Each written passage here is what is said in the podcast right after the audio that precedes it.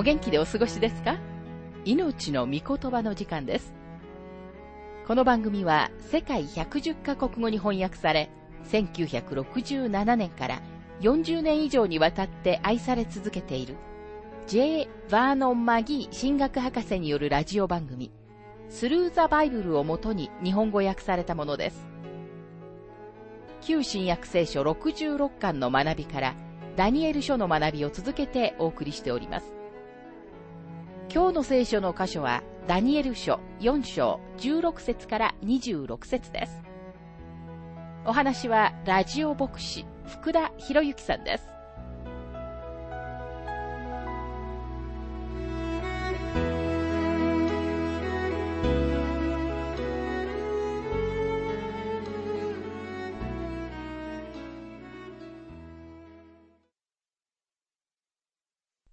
ダニエル書4章の学びをしていますが、10節から16節私の寝床で頭に浮かんだ幻。私の見た幻はこうだ。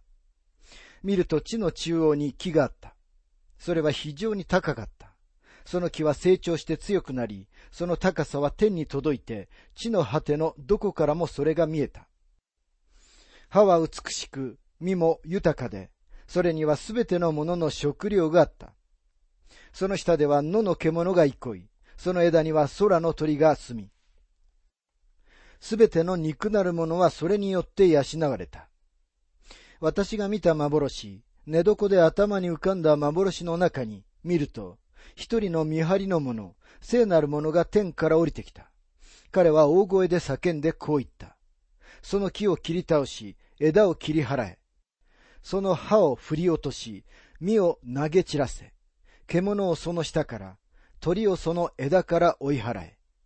ただしその根株を地に残し、これに鉄と青銅の鎖をかけて、野の若草の中に置き、天の露に濡れさせて、地の草を獣と分け合うようにせよ。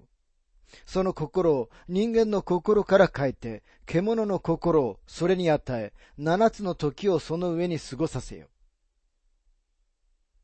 このような見張りの者たちは、すべてのものを見、すべてのことを聞き、そしてすべてのことを語ります。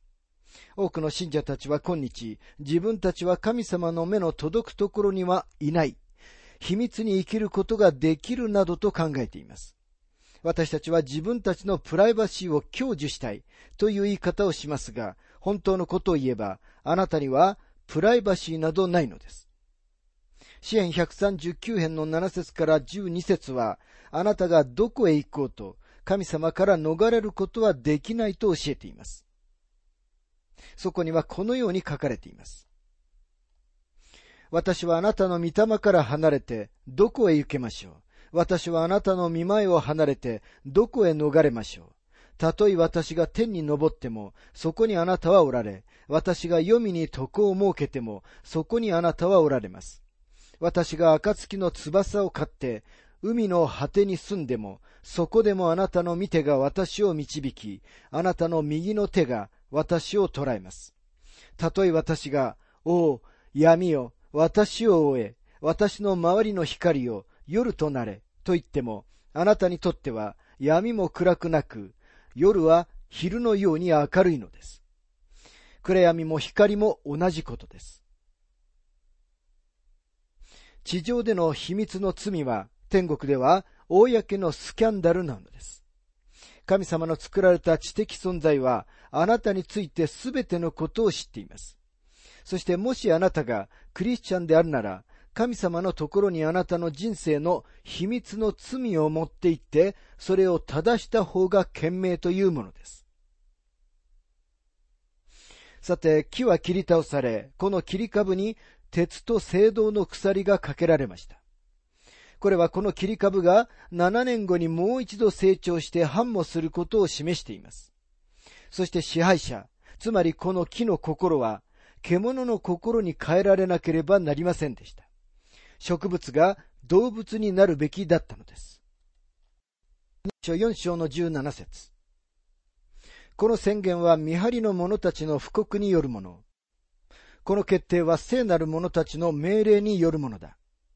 それは意図高き方が人間の国を支配し、これを御心にかなう者に与え、また人間の中の最もへりくだったものをその上に立てることを生ける者が知るためである。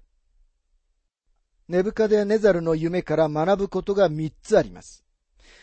一つは、意図高き方が人間の国を支配されるということです。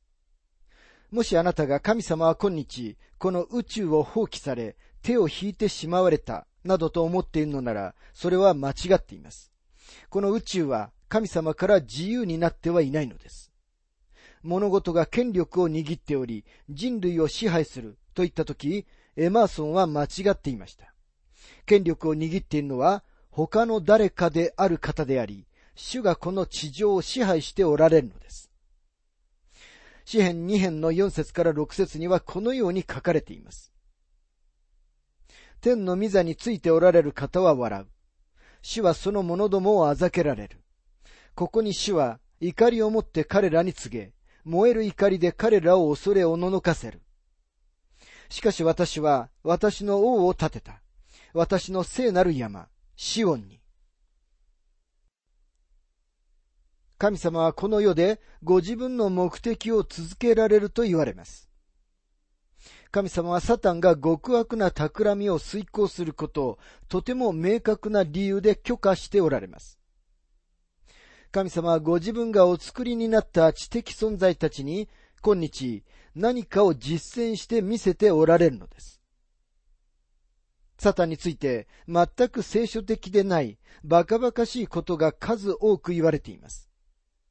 人間に神様がこの世の国々を支配しておられることを教えるために、国々は起こり、また滅びてゆきます。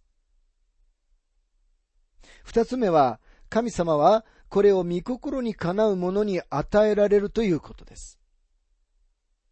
あなたはおそらく、ある政党が人々を権威のある地位につけると思っておられたでしょうが、神様がご自分の御心に従って、これらの王国の数々を処理されるのです。過去の多くの王たちは、自分たちは神様の代わりに統治しているのだという愚かで馬鹿らしい考えを持っていました。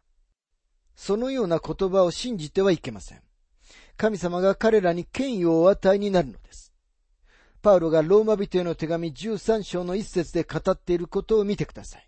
そこにはこのように書かれています。存在している権威はすべて神によって建てられたものです。でも一体全体なぜ神様はこの地上で特定の権威をお許しになるのでしょうか？三つ目は神様はまた人間の中の最もへりくだったものをその上に立てるのです。この三つ目の言葉は、どのような政党の党員によっても、そしてすべての人類にとって自分が謙遜にされるものでなければなりません。私たちは選挙で最善の人々を選んだと思っていても、そうではありません。それは人類の歴史を読んでみるだけでわかります。英国の歴史を研究してみると、イギリス諸島にいたアメリカ人の祖先は、とても血生臭い祖先たちだったことがわかります。彼らの幾人かの支配者たちは、とても野蛮な支配者たちでした。神様は人間の中の最もへりくだったものをその上に立てるのですが、私たちは自分たちにふさわしい種類の支配者を得るのです。私たちは政府について、議会について、またすべてのことについて不平を言います。しかしもともと私たちが彼らをその職務につけたのです。私たちが彼らに投票したのです。神様は最もへりくだった者が権力につくようにされます。歴史がこの言葉の真理を立証しています。金の頭であるネブカデネザルは気が違っていました。それでも彼は最初の世界的な王国を形成したとても頭の良い支配者でした。彼は時には手がつけられないほど気が狂って自分が誰であるかさえもわからなくなっていました。前にも触れましたが、偉大な世界の支配者の多くが彼とよく似たような問題に苦しんできました。アメリカの先祖たちがアメリカ合衆国を王国として設立しなかった理由は、彼らは誰一人支配者として信頼できる人間はいないと信じていたからでした。神様はこのことをかなり長い間実証してこられました。そのように神様は人間の中の最もへりくだったものをその上に立てるのです。ダニエル書4章の18節私、ネブカデネザル王が見た夢とはこれだ。ベルタシャツァルよ。あなたはその解き明かしを述べよ。私の国の知者たちは誰もその解き明かしを私に知らせることができない。しかしあなたにはできる。あなたには聖なる神の霊があるからだ。さて、これからダニエルがネブカデネザルの夢を解き明かします。4章の19節その時ベルタシャツァルと呼ばれていたダニエルはしばらくの間驚きすくみ、怯えた。王は話しかけていった。ベルテシャタル、あなたはこの夢と解き明かしを恐れることはない。ベルテシャタルは答えていった。我が主よ、どうかこの夢があなたを憎む者たちに当てはまり、その解き明かしがあなたの敵に当てはまりますように。夢はダニエルにとって大きなショックであり、打撃でした。ネブカデネザルは彼の友となり、ダニエルはネブカデネザルの内閣総理大臣なんです。最初の夢は彼に威厳を添えましたが、この夢は彼を癒しめるものでもありました。この夢があまりにも悪いので、ダニエルはこれを王に明かすことをためらっています。ダニエルはネブカデネザルに話の全部を明かさないという誘惑を受けたかもしれません。しかし意を決して解き明かしのすべてを王に示します。患者に医者が死の告知をすべきかどうかという質問がしばしば出されます。私は個人的には、もし誰かが自分の人生の中で一番大きな一歩を踏み出そうとしているなら、彼はそのことを知るべきだと思います。つまり他の誰かが知っているのならということです。私はいつでもクリスチャンであり、癌の専門家である私のお医者さんが、私の癌を見つけた時にそう言ってくれたという事実を感謝してきました。私の担当医は次のように言いました。マギ博士、僕は状況がどうなっているかをきっちりと話しますよ。だってそうでなかったら、あなたは僕のことを決して信頼しないでしょうからね。私はそのことを本当に感謝しましたと、マギー博士は述べています。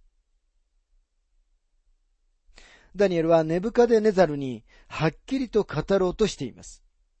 そして彼は問題に近づくために大いに起点を聞かせました。最初に彼はネブカデネザルにこの夢は王の敵のためになりますようにと言います。ダニエル書4章の20節あなたがご覧になった木、すなわち成長して強くなり、その高さは天に届いて、地のどこからも見え、その葉は美しく、実も豊かで、それにはすべてのものの食料があり、その下に野の獣が住み、その枝に空の鳥が宿った木。王様、その木はあなたです。あなたは大きくなって強くなり、あなたの偉大さは増し加わって天に達し、あなたの主権は地の果てにまで及んでいます。木は根深でネザルを表していました。彼は成長して強くなり、偉大になりました。彼は世界的な支配者となり、当時の文明的な世界を確立しました。ここで描写されているのは、個人としてのネブカデネザルと彼の支配の様子です。ダニエル書4章の23節から24節しかし王は一人の見張りの者、聖なる者が天から降りてきて、こういうのをご覧になりました。この木を切り倒して滅ぼせ。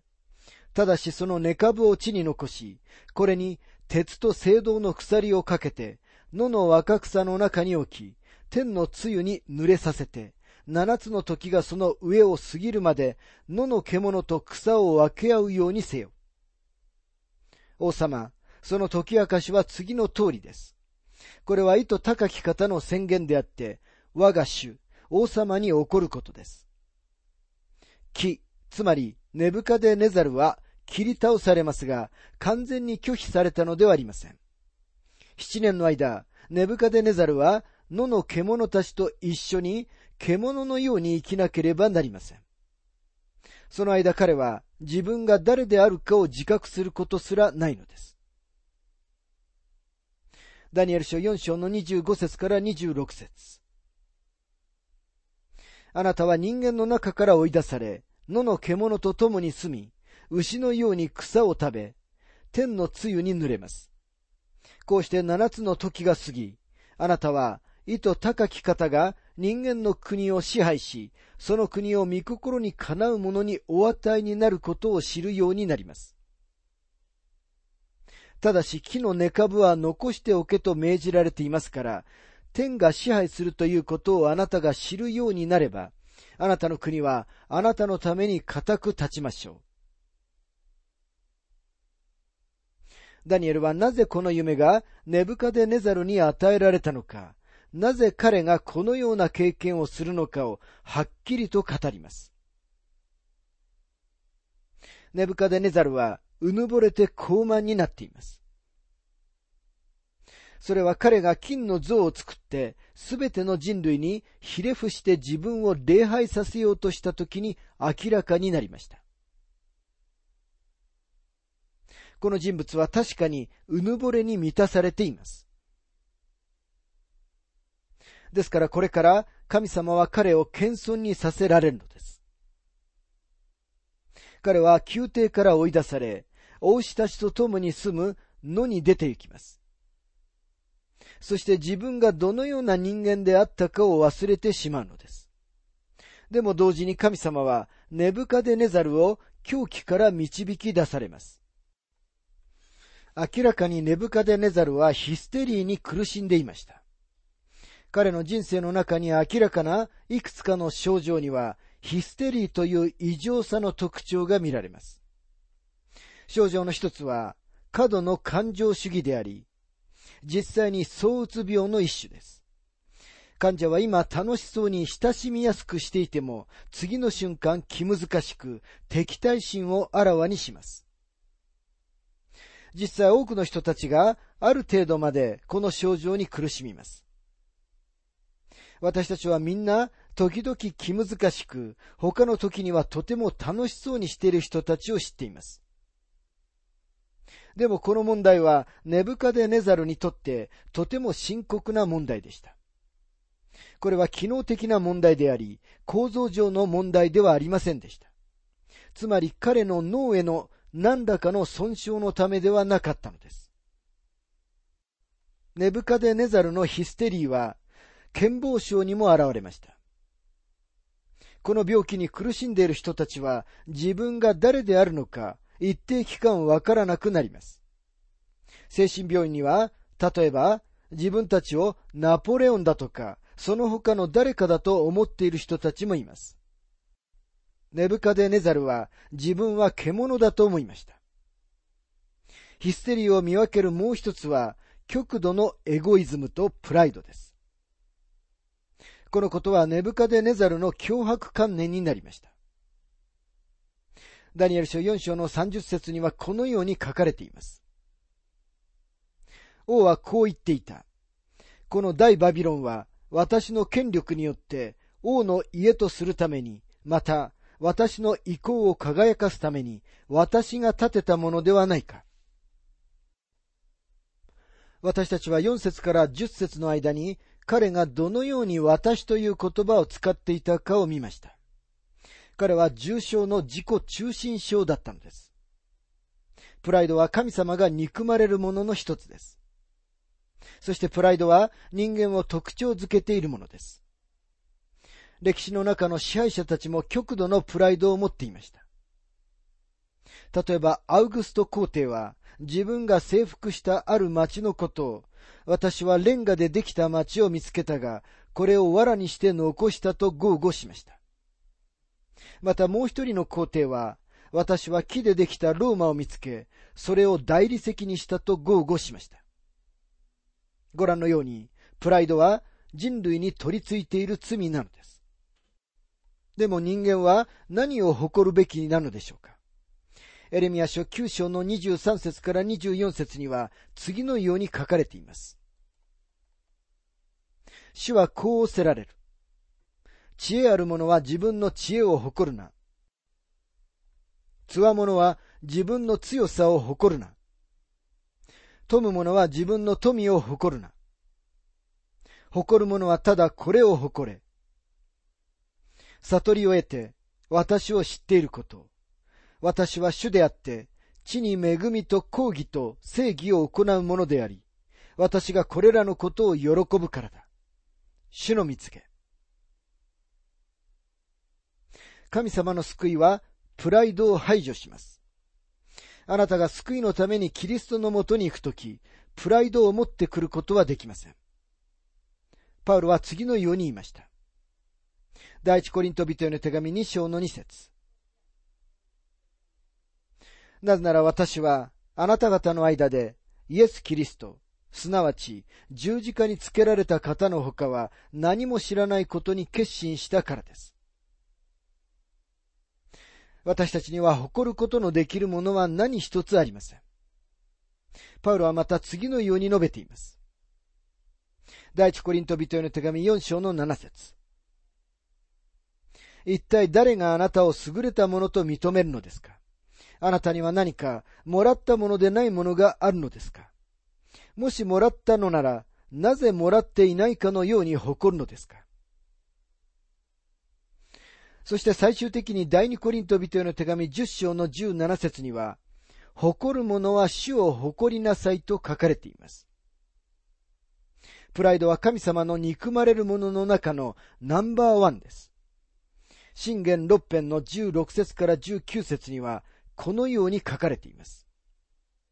主の憎むものが6つある。いや、主ご自身の忌み嫌うものが7つある。高ぶる目。偽りの下。罪のない者の血を流す手。邪悪な計画を細工する心。悪へ走るに早い足。まやかしを吹聴する偽りの商人。兄弟の間に争いを引き起こす者。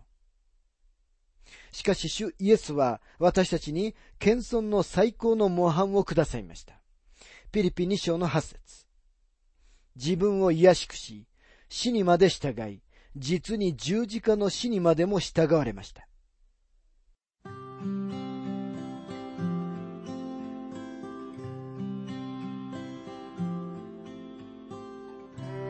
命の御言葉お楽しみいただけましたでしょうか？